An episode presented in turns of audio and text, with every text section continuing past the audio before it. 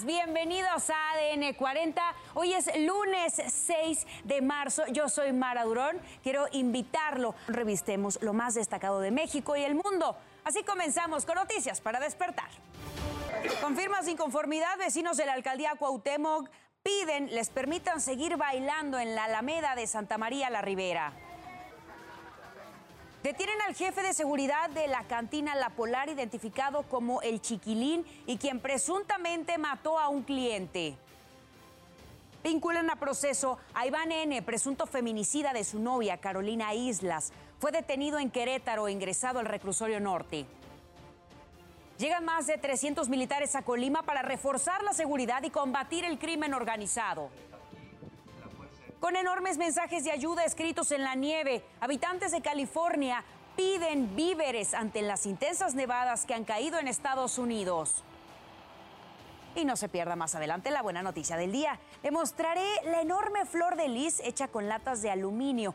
Una acción que, además de ayudar al medio ambiente con el reciclaje, lo recaudado con la venta del aluminio se donará para Casas Hogar del DIF y a los damnificados por los sismos de Siria y Turquía. Nos vamos a las calles de la Ciudad de México. Isidro Corro, muy buenos días. Adelante con el reporte. ¿Qué tal amigos? ¿Cómo están? Muy buenos días. Excelente inicio de semana. ¿Qué ocurrió durante esta guardia nocturna? Enseguida les ofrezco un resumen en materia policíaca. Vámonos a la la moderna en la alcaldía Benito Juárez. Un sujeto arrojó una bomba molotov contra un negocio, explotó en el interior, hubo llamas, sin embargo, pues no hubo personas heridas. Esto ocurrió en el número 6 de las Américas, esquina Santanita. Al punto llegaron servicios de emergencia, sin embargo, repito, no hubo personas heridas. Se más información, un hombre murió atropellado por el conductor de una grúa tipo plataforma, esto sobre el circuito interior y la calle Norte 3, en la Grúa Moctezuma, en la alcaldía Venezuela Carranza. El conductor venía circulando carros laterales cuando de pronto esta grúa le pegó en la parte trasera, se baja a reclamarle, el conductor de la grúa, lejos pues de detenerse, atropella a esta persona y se da a la fuga fue ubicada la camioneta muy cerca del Palacio de los Deportes, por el presunto responsable logró escapar. Amigos, lo que tenemos esta mañana. Isidro, muchas gracias por el reporte. Quiero invitarlos también a que visiten nuestro sitio web que es www.adn40.mx. Aquí podrá encontrar toda la información que necesite y en el momento que la requiera. Si va a transitar por las calles de la Ciudad de México, a esta hora se registra buen avance en Avenida Cuauhtémoc, entre Avenida Chapultepec y Viaducto Miguel Alemán. Las condiciones meteorológicas en nuestro país en general se reportan estables. Tenemos todavía para el noroeste un nuevo frente frío que es el que estará dejando algunas lluvias aisladas, principalmente vientos. Su dirección es hacia el centro de Estados Unidos, por lo que a lo largo de este día su avance será eh, pues retirándose de nuestro país, por lo que dejará de afectar el territorio mexicano. Sin embargo, tenemos todavía un canal de baja presión al interior de la República Mexicana, que este podría dejar algunos nublados, algunas lluvias aisladas, pero en general se esperan altas temperaturas en gran parte de nuestro país a mantenerse bien hidratado, tomar precauciones. Les recuerdo también que en ADN 40 evolucionamos y queremos estar más cerca de usted. Por eso lo invito a reportar a través de todas nuestras redes sociales con el hashtag Ciudadano en Tiempo Real cualquier denuncia, reporte o situación que le inquiete. Precisamente a través de redes sociales denunciaron que rescataron a un perro blanco con negro, tiene el pelo corto, es de talla mediana, tiene un collar azul. Mencionan que fue resguardado para evitar que lo atropellaran en Miguel Ángel de Quevedo, en la alcaldía Coyoacán. Si quiere obtener más información, se puede comunicar al teléfono 5583 5790 69. Ahí tienen las imágenes de este perrito que está lastimado. Sin embargo, lo han resguardado algunos vecinos de la zona. Si conoce a los dueños o es usted propietario de este perrito, se puede comunicar al teléfono que ya le mencionaba para que pueda finalmente reunirse con su familia. Le recuerdo que mi compañera Sara Uribe estará a las 12 del día leyendo todo lo que nos manden con el hashtag Ciudadano en Tiempo Real. 5 de la mañana con 35 minutos pasando a nuestro resumen de noticias. Seis personas, posibles miembros del cártel Jalisco Nueva Generación, fueron detenidas luego de varios operativos en Coyoacán, Guajimalpa e Hidalgo. La Fiscalía General de Justicia de la Ciudad de México, en coordinación con la Secretaría de la Defensa Nacional, el Centro Nacional de Inteligencia y la Guardia Nacional, aseguraron droga, armas de fuego, automóviles y básculas. Los detenidos son investigados por delitos contra la salud y asociación delictuosa. Para hoy se activó la alerta amarilla en siete alcaldías de la Ciudad de México por pronóstico de altas temperaturas. Se trata de Azcapotzalco, Cuauhtémoc, Gustavo Amadero, Iztacalco, Iztapalapa, Miguel Hidalgo y Venustiano Carranza. En estas zonas se pronostican de 28 a 30 grados entre las 2 y las 5 de la tarde. Ocurrió otro descarrilamiento de un tren que transportaba materiales no peligrosos en Ohio. Este es el segundo incidente en menos de un mes. La compañía señaló que el conductor solo resultó con algunas lesiones, mientras que las autoridades pidieron a los residentes que se refugiaran en sus casas y que esperaran a que la, electricidad se restableciera. Al menos siete personas, incluidos cinco bomberos, se recuperan en un hospital luego de que un gran incendio consumiera un edificio comercial en el barrio del Bronx, en Nueva York. Los investigadores sospechan que una batería de litio en una bicicleta electrónica desencadenó el fuego. El comisionado de bomberos dice que las baterías de litio han sido culpables de más de 400 incendios en la ciudad en los últimos cuatro años. 5 de la mañana con 37 minutos. En otros temas, en Michoacán detuvieron al jefe de seguridad del restaurante La Polar, Sergio N., el Chiquilín. Hay que recordar que está señalado de participar en el homicidio de un comensal. Recordemos que el 8 de enero Antonio Monroy murió después de ser agredido por el personal tras una discusión en el comedor.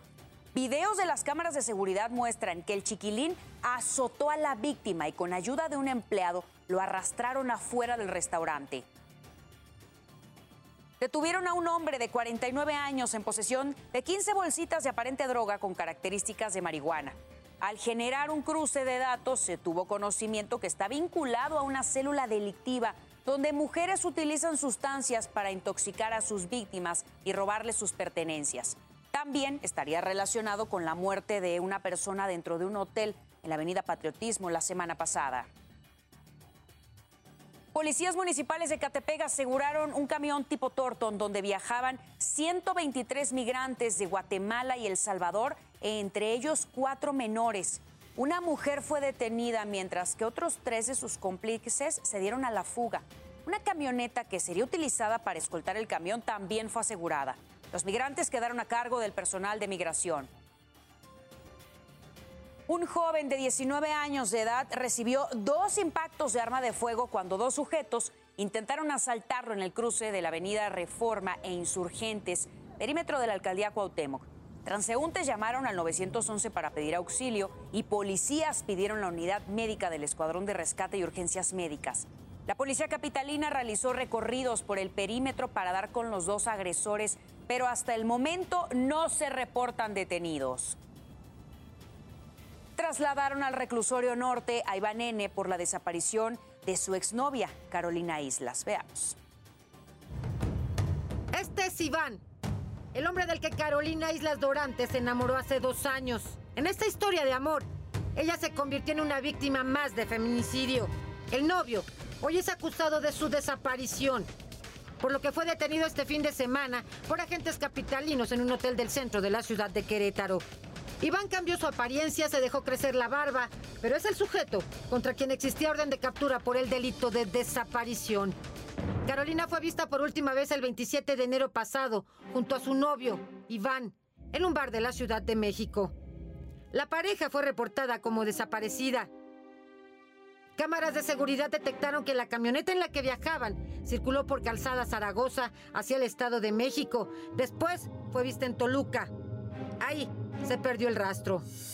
En su desesperada búsqueda el 3 de febrero pasado, la familia de Carolina bloqueó durante nueve horas el viaducto Tlalpan. Solo así fueron escuchados. No estamos solos, nos falta Carolina. Fue hasta el 14 de febrero cuando el cuerpo de Carolina fue hallado en una barranca de Huitzilac, Morelos. Fue estrangulada. La ropa, sus tatuajes permitieron identificarla, pero hasta que se contó con peritajes de ADN, la entregaron a la familia. Carolina Islas fue despedida el miércoles entre acordes de banda y porras. Yace en el panteón de Santa Úrsula Xitla en Tlalpan. Pero para sus seres queridos, entre los que están sus tres hijos, no hay reposo. Exigen justicia. Ya está con nosotros, ya está en el cielo y vamos a vamos por justicia, ¿no? Porque pues, pues no es como de que ay, ya está aquí mi hermana, no, o sea, ¿qué pasó, no? ¿Qué pasó? ¿Dónde pasó? ¿Quién fue, no? ¿Cómo se convirtió Carolina en otro rostro del feminicidio? Al parecer, solo Iván tiene la respuesta. Si es que se decide a hablar sobre las últimas horas de su historia juntos.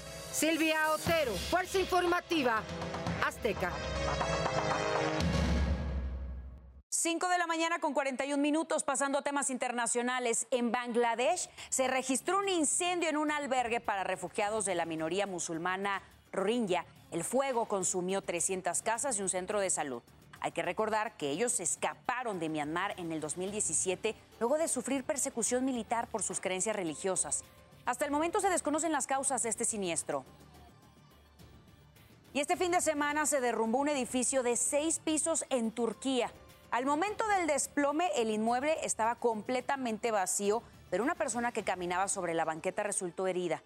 Esta construcción era una de las más dañadas por el terremoto del 6 de febrero que dejó más de 52 mil muertos y más de 110 mil lesionados. En Grecia, el jefe de la estación ferroviaria de Larisa permanece detenido mientras se define su situación jurídica. Está enfrentando cargos por irrumpir el transporte y poner vidas en peligro. El abogado del imputado dijo que su cliente aceptó su responsabilidad, pero que hay otros factores que influyeron en el accidente. Los sindicatos ferroviarios se han quejado durante mucho tiempo de las normas de seguridad deficientes que ponen en riesgo a pasajeros y trabajadores. Ayer se realizó un homenaje a Hugo Chávez a 10 años de su muerte.